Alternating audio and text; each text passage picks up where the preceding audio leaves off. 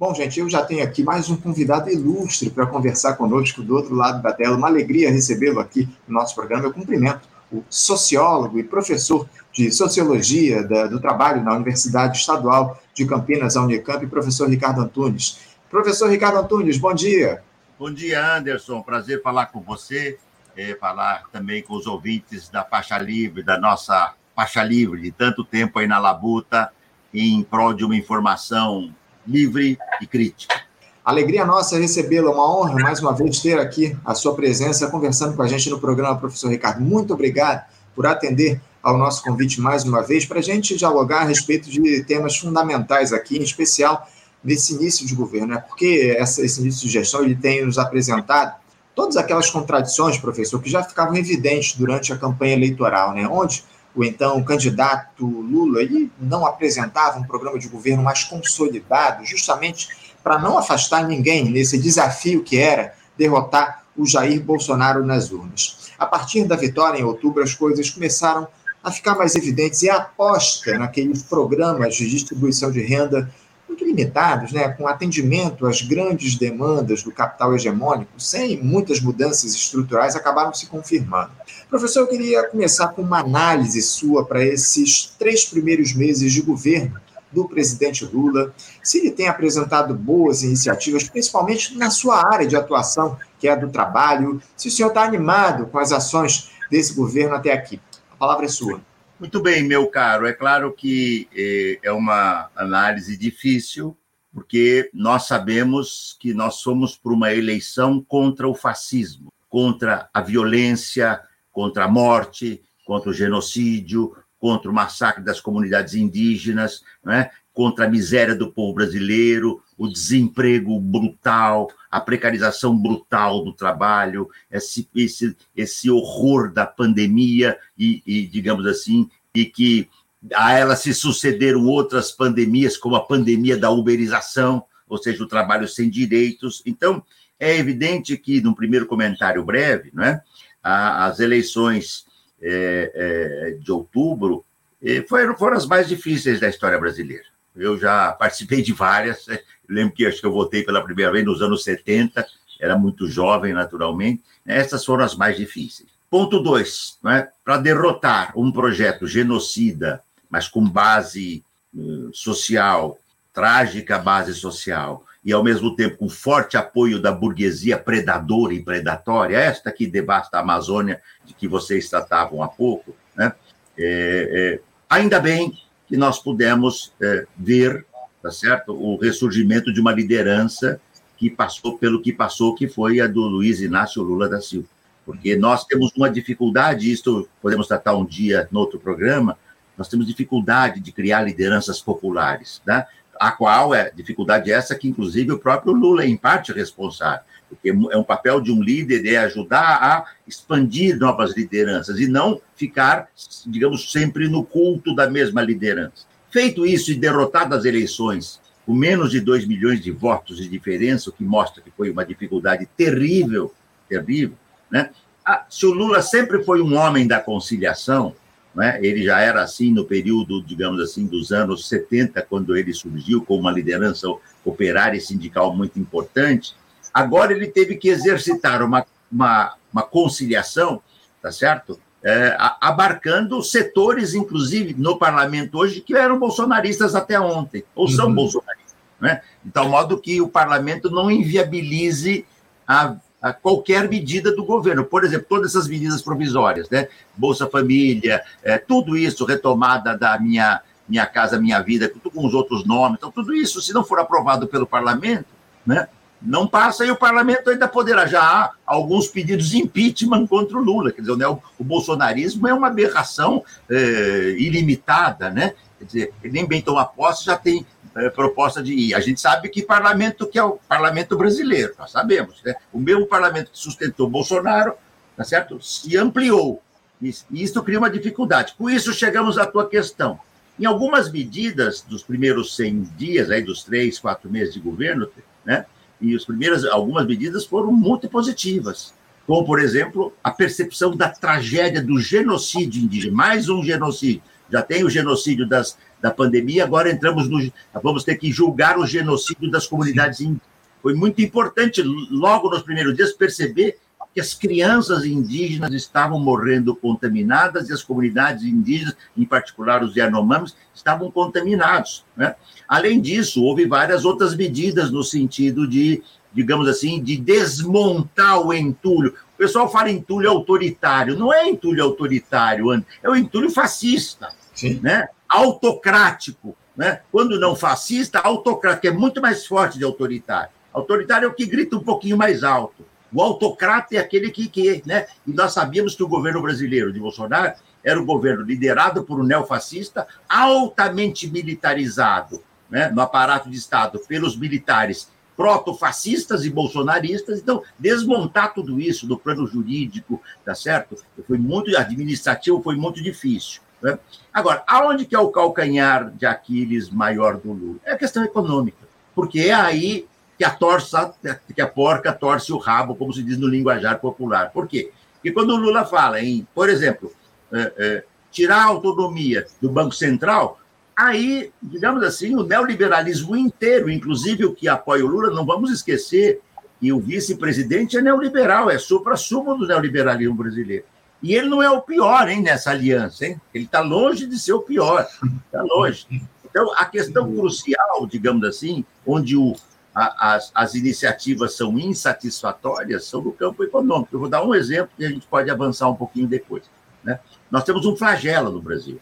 Né? Nós temos quase 40% da nossa classe trabalhadora na informalidade, altos de você vê que o desemprego já aumentou de novo no último Sim. mês para cá, tá certo? Se a gente juntar desemprego aberto por, com desemprego por desalento, porque essa distinção é mais teórica do que prática quem está desemprego, desempregado, seja no desemprego aberto ou por desalento, está passando fome. Tá certo? Então, essa é a questão crucial. Eu imagino te perguntar para o desempregado por desalento se ele sabe explicar por que, que ele está desalentado. Não faz muito sentido isso, tá? mas deixamos para um outro dia. Com desemprego desse tipo, o único emprego que cresce no Brasil é o emprego das plataformas digitais. Entregadores, entregadoras, motoristas. E hoje as plataformas têm tem para tudo: jornalistas, professores, advogados, advogadas, arquitetos, tudo, tudo, tudo para trabalhadoras domésticas, jardineiros, marceneiros, todos podem ser uberizados. E hoje é uma disputa muito forte. Estes trabalhadores e estas trabalhadoras, que trabalham 6, 7, 8, 9, 10, 11, 12, 13, às vezes mais horas por dia, são autônomos. Eles têm autonomia para dizer quanto eles que cobram pelo seu trabalho eles dizem assim: eu quero tanto para fazer essa viagem, é tudo programado por um algoritmo infernal, infernal e patronal. Então está lá no, no parlamento, está lá no governo a proposta. E o Lula, esse vai ser o primeiro teste profundo do Lula. O Lula vai negar todo o seu passado, uma vez mais, e dizer que esses trabalhadores são autônomos, são, são felizes, porque te, começa a trabalhar a hora que quer. Olha, só vou dar um exemplo. Um trabalhador desse, às vezes, muitos deles aparentam felicidade, até porque eles vêm de anos de desemprego e de informalidade. Quando você tem desemprego e informalidade por anos e pega qualquer emprego, qualquer pessoa fica feliz. Não precisa ser muito esperto para ficar feliz. Você está trabalhando. Só que se ele corta um braço, quebra um braço num acidente, se ele bate o carro dele, que é alugado que ele tem que pagar, ele não tem o que fazer. Ele não tem nada. Ele não tem direito nenhum.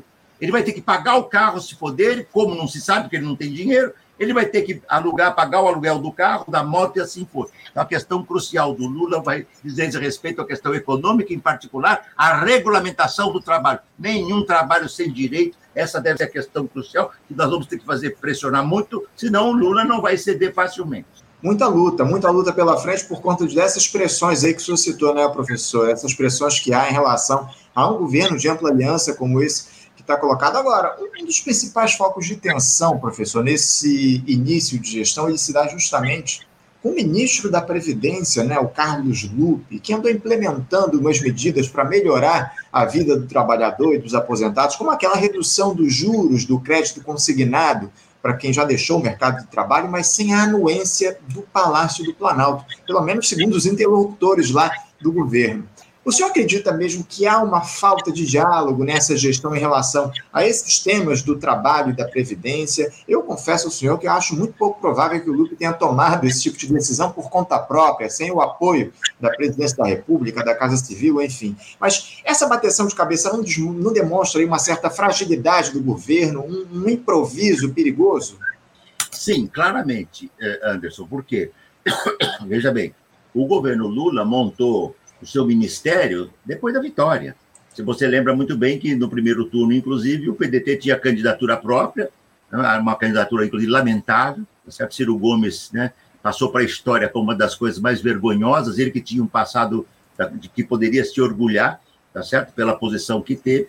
E no, no, no, no segundo turno, o PDT, e não Ciro Gomes, apoiou o voto no Lula, o voto, digamos, contra o Bolsonaro, assim como outros partidos, tá certo? Liberais de direita, mas que uhum. não são fascistas e temiam a vitória é, do fascismo, como parte do então PSDB, PSD e tantos outros. Na montagem desse ministério, tá certo? As peças, digamos assim, foram se compondo em função dos apoios e da, de uma pressão é, ampla, o PT querendo, e com razão, ter mais ministérios, que é o partido né, é, do Lula, do, a qual o, o, seu presidente é também o presidente Lula, né, e, e, por outro lado, esses outros partidos. Né? É nesse contexto que eu penso que tem. Não foi o primeiro, já tivemos problema com o Ministério das Comunicações, com o Ministério, vários, tá certo? Né? O próprio Haddad, o uhum. próprio Haddad, por um lado, tem autonomia para fazer o desenho da política econômica, né? Mas ele é muito pressionado e ele é um homem extremamente moderado, vamos dizer assim, né, para sermos respeitosos para com ele, eu conheço há muito tempo, extremamente moderado, né, e ele, ao mesmo tempo, ele quer se equilibrar, o Haddad, entre, digamos assim, o capital financeiro, que na, na hora do vamos ver, votou no Lula, vamos dizer assim, aquela parcela que diz, ó, nós não queremos fascismo, horror por horror, vamos ficar com o não fascista, tá certo? É uma classe, essa burguesia financeira é asséptica, ele é, ele é, é né, o Faria Leimer, como se diz, né? Quer dizer, aquela figura horrorosa, os carrões, as mansões, uhum. né, o secto de dinheiros. É, porque o, banco, o capital financeiro tem uma lógica. Ele pensa só assim: dinheiro tem que gerar mais dinheiro, ponto. O resto é resto. Né? No caso do PDT, o que, que passou? Né? Claro que aí é duro saber se foi uma iniciativa do PDT com o sinalzinho amarelo ou verde do Lula, ou se for uma iniciativa, eu vou fazer, porque aí tem também aquela coisa, um pouco das vaidades, sabe? Cada ministro quer mostrar serviço para o presidente e mostrar, acertou, sobe no cacife dele junto ao presidente. No caso do Lupe, deu essa confusão, porque esse é um elemento crucial. Os setores das frações burguesas que apoiaram o Lula, mais as frações burguesas que votaram contra o Lula, não aceitam tocar na política. Eu estava ouvindo agora a rádio, uma rádio, não vou citar o nome, porque não vou fazer propaganda barata desta rádio, só falam hoje nas vantagens, tá certo? Desta, desta, desta reforma do ensino que é vergonhosa. É o capital financeiro invadindo todo o espaço. O capital financeiro está invadindo o espaço da escola pública. Não é mais uma ajuda para a escola privada, não, é o espaço da escola pública. Não tem sentido a escola pública ser força de trabalho. Estão preparando novos uberizados e empreendedores. O sonho do capital financeiro é uma massa de meninos e meninas empreendedores para trabalhar para o sistema capitalista sob hegemonia financeira sem nenhum direito. E, e, começa. Onde que você gera isso? Na escola. Então, uhum. veja, Está lá o Camilo Santana, de um lado, que é suscetível à pressão de todos pela educação. Todos pela educação é controlada pelo capital financeiro. Projeto integral na, da universidade da escola pública. É muito importante o projeto integral na escola pública, mas não quando for metade da, do tempo, uma parte do tempo, para prestar trabalho gratuito para a empresa. Aí não, de jeito nenhum. Trabalho uhum. gratuito para a empresa, não. Então, tudo está em discussão. Por quê? Fecho para não alongar muito a segunda pergunta. Não posso dizer se o Lula tinha ou não sabia ou não da iniciativa. Mas é aquele desajuste, está todo mundo querendo dar o seu piteco num governo que foi montado depois da vitória, ou seja, foi montado nos últimos dias de dezembro para tomar posse no início de, de janeiro. Então, essas são as uhum. dificuldades. Agora, a, a, além disso, a pressão é muito pesada, porque os grandes capitais né, eles só apoiaram parte deles, só apoiou parte deles o Lula, porque teme o desmando fascista, que nem é que o Bolsonaro fez nos últimos seis meses, onde arrebentou todo o orçamento brasileiro para fazer uma campanha que pudesse ele ganhar a eleição com base no, na fraude, na fraude jurídica explícita. Uhum. É, não, essa questão que você citou é muito importante, né? A formação desse governo, ela se deu meio que em cima da hora ali, quase que, que no improviso, digamos assim, para tentar atender a todas as demandas que foram colocadas, os apoios que foram dados ali, especialmente naquela reta final de campanha, no segundo turno, enfim. Agora, o professor, o senhor já, já, já deu aí um, rápido panorama a respeito disso que eu vou trocar agora, porque a gente teve nessa última sexta-feira um anúncio pelo IBGE da Pesquisa Nacional por Amostras de Domicílios, né, a PNAD contínua, que apontou uma ampliação do desemprego no, no país, aqui no, no trimestre imóvel foi terminado, foi encerrado no mês de fevereiro, para 8,6%, que representa um aumento de meio ponto percentual em relação ao trimestre imediatamente anterior, na taxa de desocupação. Ainda assim, esse é o menor resultado para o trimestre de dezembro, janeiro, fevereiro desde 2015, que foi de 7,5% à época. O número absoluto de desocupados no Brasil chegou a 9,2 milhões de pessoas. Qual é a mensagem que essa PNAD contínua passa para o governo, professor? A gestão Lula está agindo da melhor maneira para gerar empregos no nosso país? Olha, Anderson, a primeira coisa a dizer é, é o seguinte: a maior, o maior responsável por isto, até o presente, tá certo? é a política de juros do Banco Central, que é a galinha dos ovos dourados do sistema financeiro.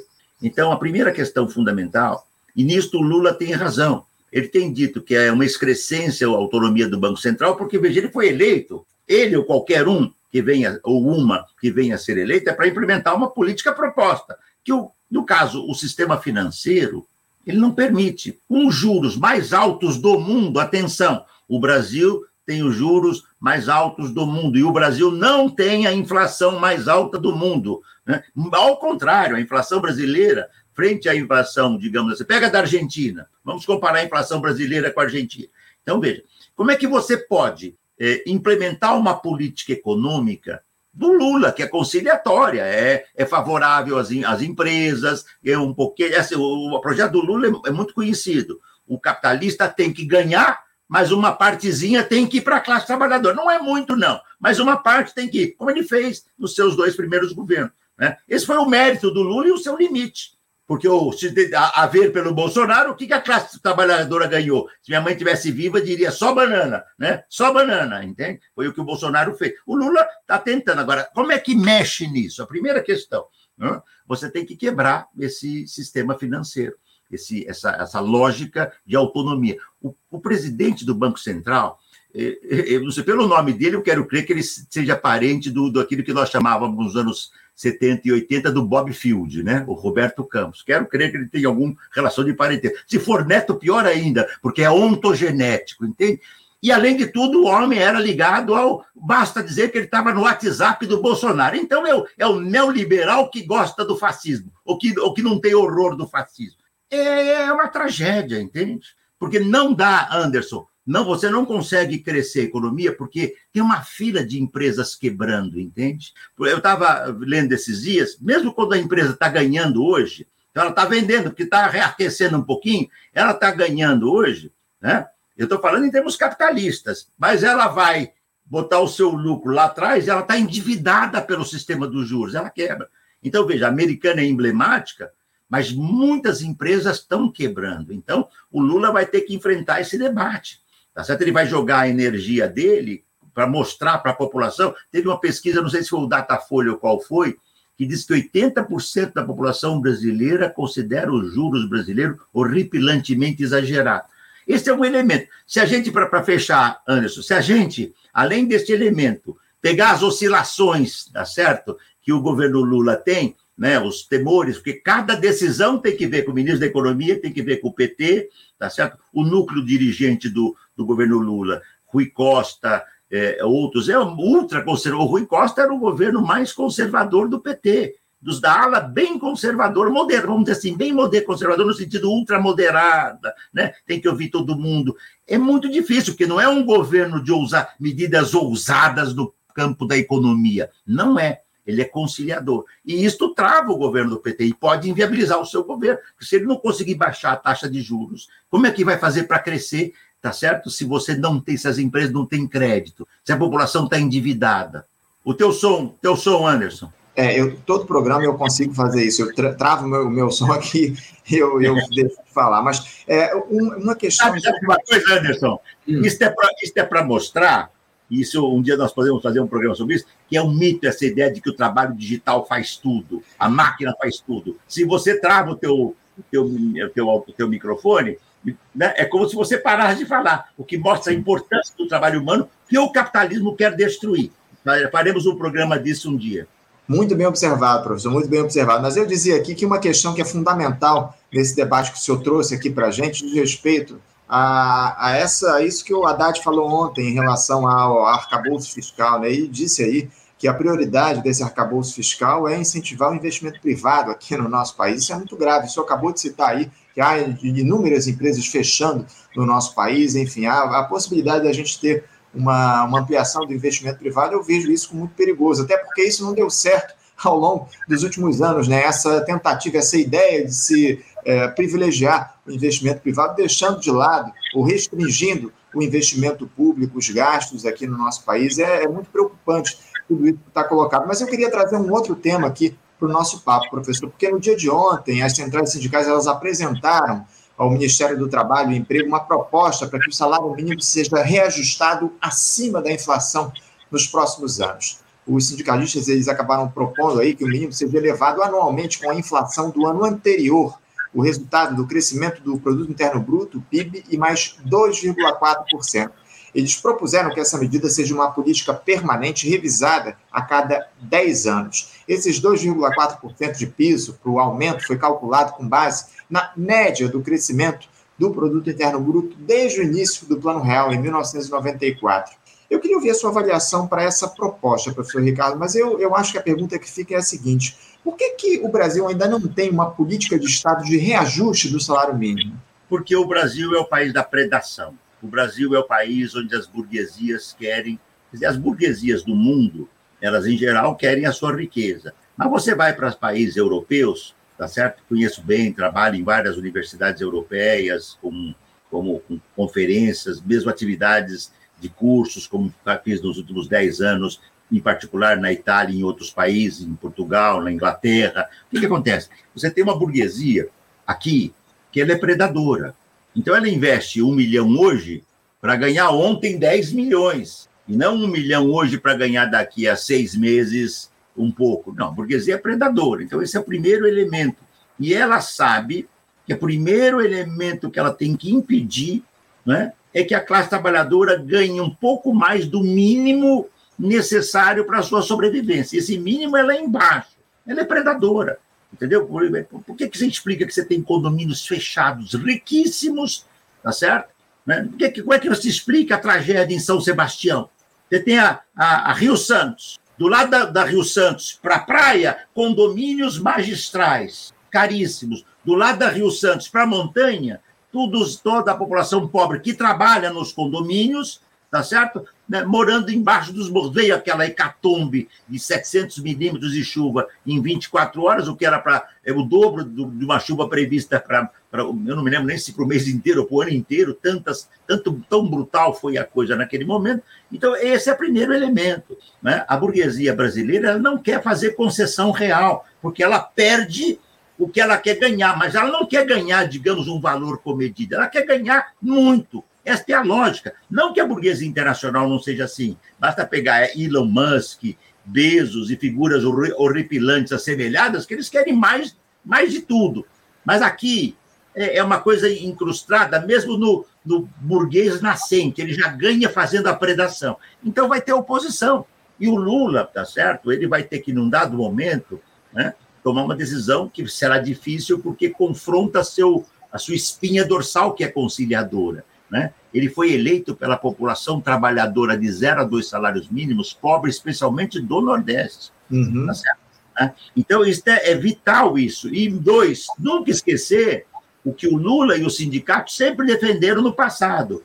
O salário mínimo que nós temos que imaginar é o do Diese, Eu não vou entrar se 0, 2,4 é mais, é menos, né?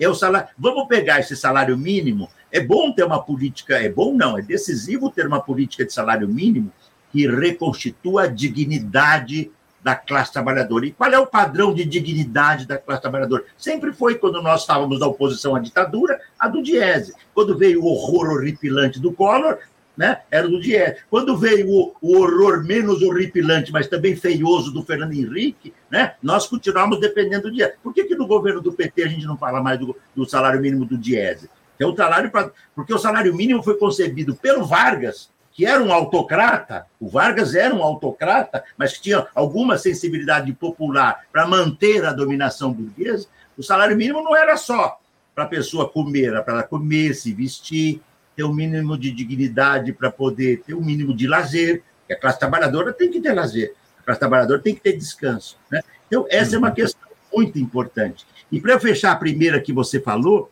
as frações burguesas, né, elas apoiaram o Lula, parte delas, porque temiam não o fascismo do Bolsonaro, mas temiam as decisões do Bolsonaro, de repente não tem mais superávit primário, como ele fez no final. Isso assustou, porque elas apoiaram o Lula para aprisioná-lo. O Lula uhum. está aprisionado. E é uma prisão diferente daquela anterior. Aquela anterior foi literal. Agora a burguesia quer aprisioná-lo. É como se ele fosse alguém que, tudo bem, ele é, liber, ele, ele é democrata e a gente apoia mas ele não pode tomar um passo na direção. Então, nós vamos ter que ter confrontação. Isso coloca uma questão, Anderson, e nós vamos ter que repensar. Esquerda, as esquerdas brasileiras estão muito tímidas, muito paradas, muito lulistas. Muitas delas aceitaram o lulismo como um caminho inevitável. Uma coisa é votar contra o fascismo. Eu venho de uma geração que sabe o que é fascismo. Eu lutei contra a ditadura militar. Eu era bem jovem, mas temia né, a ditadura militar. Nós sabemos disso. Outra coisa é aderir, já que tem, é o que tem. Não, há uma lacuna visceral da esquerda no cenário internacional. E é muito importante lembrar o que está acontecendo hoje na França. Como é que você luta quando quer acabar com os direitos da Previdência? É com luta social para valer. Não é com negociação, com acordo, é luta social. Assim como aqui. Para avançar uhum. nos, entregadores, eles vão ter que fazer paralisações, greves, mostrar sua força. Sem dúvida, sem dúvida. Só para registrar, professor, eu, eu, tinha feito, eu busquei essa informação, mas o nosso espectador Rodrigo Boulet diz aqui, o, o salário mínimo do DIEESE, né? O DIEESE estabelece aí como mínimo necessário para o país no mês de fevereiro R$ 6.547,58 como salário mínimo para a população brasileira. Isso no mês de fevereiro.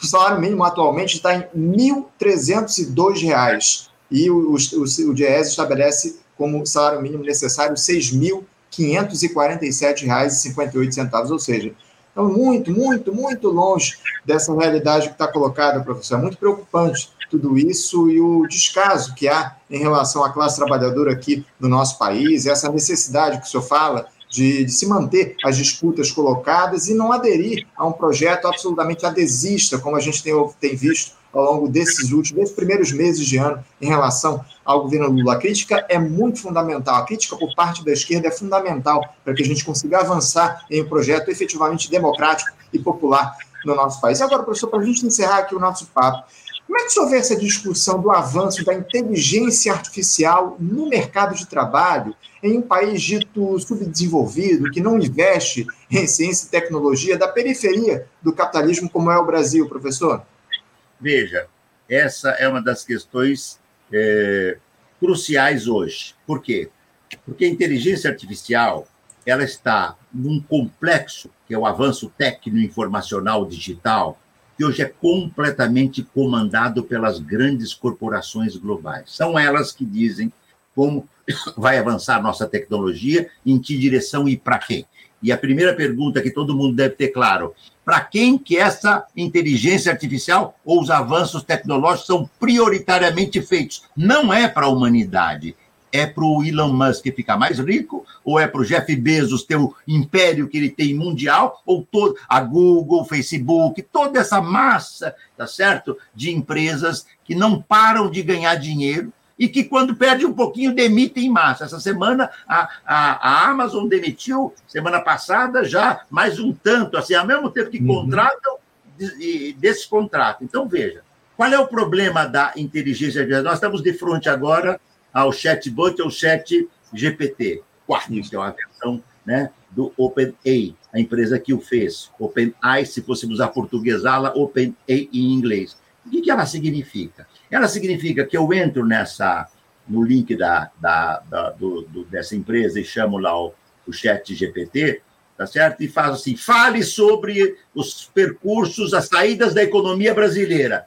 Ela vai pegar, tá certo? Todo o entulho neoliberal que vigora no mundo, tá certo? E vai responder como se fosse um cidadão. Eu lembro que eu li na Inglaterra, cinco, seis anos atrás, foi espetacular isso, né? Que é, a inteligência artificial era, era capaz de pegar todo, ela tem todo o acervo do Mozart, Bach, Beethoven, todos eles, Strauss. Então ela tem. Então cria lá uma obra. Ela jamais cria uma obra como Mozart ou como Bach, uhum. ou como porque ela não tem o gênio humano. Ela é uma mistura anódina e técnica de, de, de informação. Então, qual é o problema? Se você introduz os GEP, o, o, a inteligência artificial ou este chat GPT, tá certo? Nas escolas e dá um trabalho para os alunos, vamos falar sobre a crise brasileira. Eles vão pegar lá, pum, entram, repente, em poucos segundos tem uma lista imensa com inverdades, com falsidades, tá certo? Então, esse é o primeiro elemento. É, é, é, tem um lado criminoso isso. Porque quando eu dou para um aluno, ou um professor, uma professora pede que o aluno faça uma prova, um trabalho, é para ele refletir, e não para ele usar uma máquina. Dois, a capacidade, a capacidade de desemprego disso é ilimitada, até mesmo reconhecida pela, pelo, link, pelo site da OpenAI. Está lá. Eles reconhecem que vão ter muito desemprego. Eu acabei de escrever um artigo, fiz a revisão final dele, de um livro grande que nós vamos publicar agora em maio, que chama Icebergs à Deriva o trabalho no capitalismo de plataforma. Vamos publicar pela Boitempo. Espero lançar aí no, no Rio de Janeiro com vocês, porque lá tem pesquisadores do Brasil e de vários países do mundo, estamos analisando disso. Qual é o problema? Eu não sou contra a inteligência artificial na medicina. Não é possível ser. Eu não sou contra a inteligência artificial no uso público, desde que seja comandado pelo interesse humano e não o interesse do capital. Eu vou falar bem claro: quem comanda hoje tudo isso são os ricos, para ficar mais ricos. Por isso que o, que o Elon Musk, essa figura que dá até dá, causa um pouco de, de antifrenesi citar o nome dele, porque não é possível. Até ele assinou um manifesto dizendo assim a barra está pesada. Provavelmente porque ele está perdendo dinheiro, que é uma iniciativa que não é do grupo dele. Se fosse do grupo dele, ele já está indo para o espaço. Ele está querendo saquear o espaço. Você quer mais aberração? O capitalismo devastou o mundo. Nós não respiramos mais ar hoje. Nós temos uma pandemia atrás da outra. As nossas crianças não terão a temperatura dos nossos filhos e netos, não vai permiti-los que eles vivem, nem nós mesmos. Ainda assim, já estão pensando em acumular e ganhar dinheiro. Nós temos que ter um outro modo de vida antes. Não tem jeito, a pandemia nos ensinou um outro modo de vida. E esta inteligência artificial assim como toda a tecnologia, e dou um último exemplo. Por que, que com a alta tecnologia que os, os aplicativos têm, por que, que os trabalhadores, ao invés de trabalhar três, quatro horas por dia e receberem um salário digno, trabalham 16, 18, 17, 15, 14 horas por dia com um salário indigno? Porque é o saque, é o saque com base, né, é, a, a, é, digamos assim, é o saque tecnológico, ou como eu chamei no privilégio da escravidão, é, do, da servidão, é o é escravo digital. Nós temos que reinventar um mundo onde a tecnologia humana e social beneficie a população trabalhadora e não o enriquecimento privado. É, mas infelizmente, professor, o processo de acumulação de renda ele só se amplia no Brasil e no mundo. É o que a gente tem observado, o senhor coloca muito bem essas questões. Eu já faço aqui, já mantenho o compromisso nós de fazermos o lançamento dessa sua obra aí no mês de maio aqui no, no programa. É um iceberg à deriva, é isso o nome do seu livro?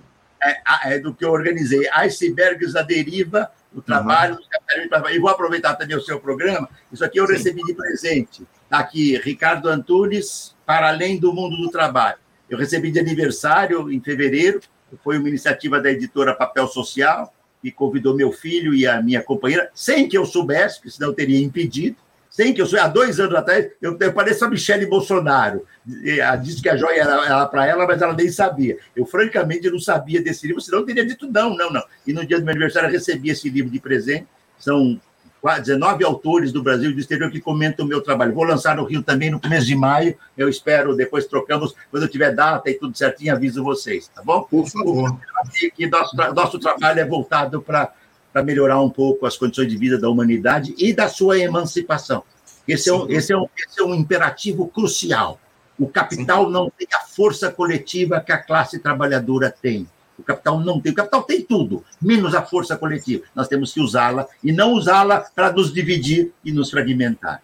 Não tenha dúvida, professor. O senhor falava a respeito das intenções lá do Elon Musk, né, ao assinar aquele, aquele documento pedindo uma paralisação do desenvolvimento da inteligência artificial. É, só para registrar, a gente ontem fez aqui no programa uma entrevista a respeito justamente desse tema. O Elon Musk, ele era sócio daquela empresa, daquela Open é, AI, que, que é dona lá do chat GPT, mas ele deixou a sociedade é, em um determinado momento e a partir da, de ter deixado a sociedade, a Microsoft acabou comprando o projeto, investiu na empresa e ela se tornou o que ela é nesse momento. Então, isso diz muito a respeito dos interesses dessa figura, né, professor, que acabou vendo aí um, um empreendimento dele sendo, uh, um empreendimento que ele deixou de lado, avançar e tomar as proporções que tomou esse chat GPT. Está muito claro que é, o Elon Musk é uma figura absolutamente deletéria e que tem interesses únicos e exclusivamente financeiros, com seus próprios. É, ele privilegia os seus próprios interesses, está muito claro. Para a gente encerrar o nosso papo aqui rapidamente.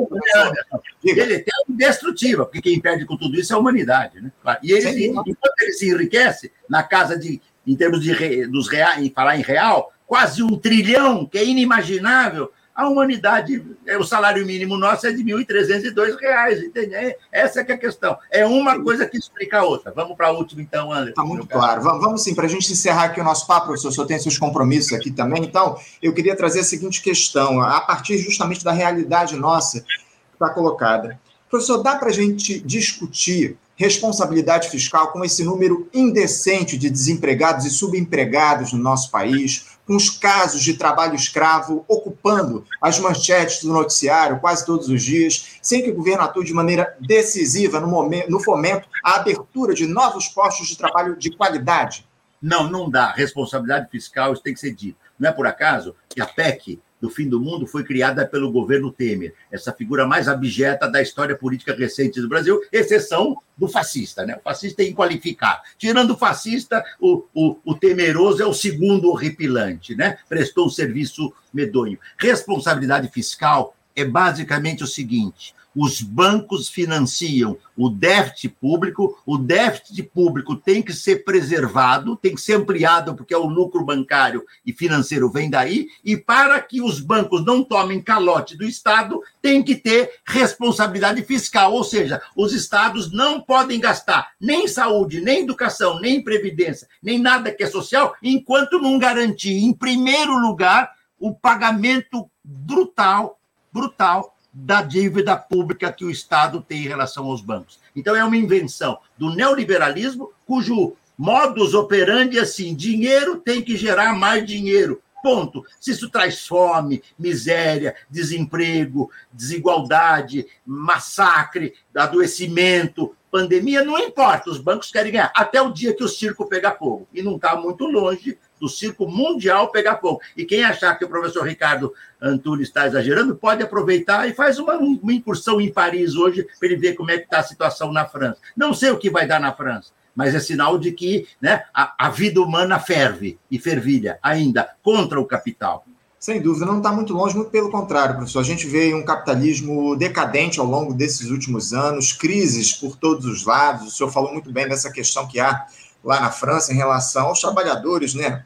Greve se, se ampliando lá na, na, França a partir dessa, dessa aprovação uh, leonina da, da reforma trabalhista, a partir da reforma da Previdência, a partir do presidente Emmanuel Macron, que não passou lá pela avaliação dos, do, dos parlamentares na França, enfim, uma, uma situação muito grave que a gente tem na Europa e que se amplia por todo mundo. É isso que, que mais nos preocupa, professor. Esse quadro de crise do capitalismo ele tem avançado por todo mundo e a gente fica muito preocupado porque os efeitos em país como o nosso da periferia são ainda mais intensos. Isso é que é muito podíamos, grave. Podíamos adicionar aí, para um outro debate, o caso trágico da Inglaterra. Por isso as greves voltaram para valer na Inglaterra.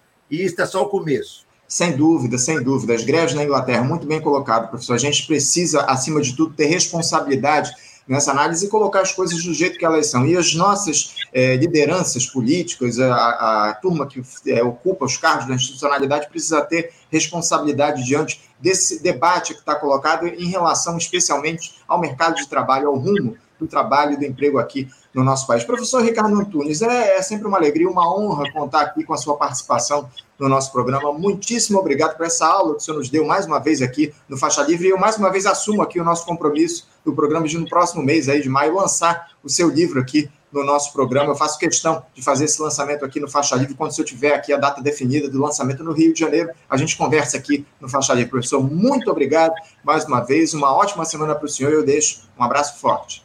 Grande abraço a todos e todas que nos escutaram e nos viram. Um abraço a você e toda a turma da Faixa Livre. Tá certo? Celeste, Paulinho do Passado, Passarinho, todos os nossos amigos. Grande e as nossas lutas continuam.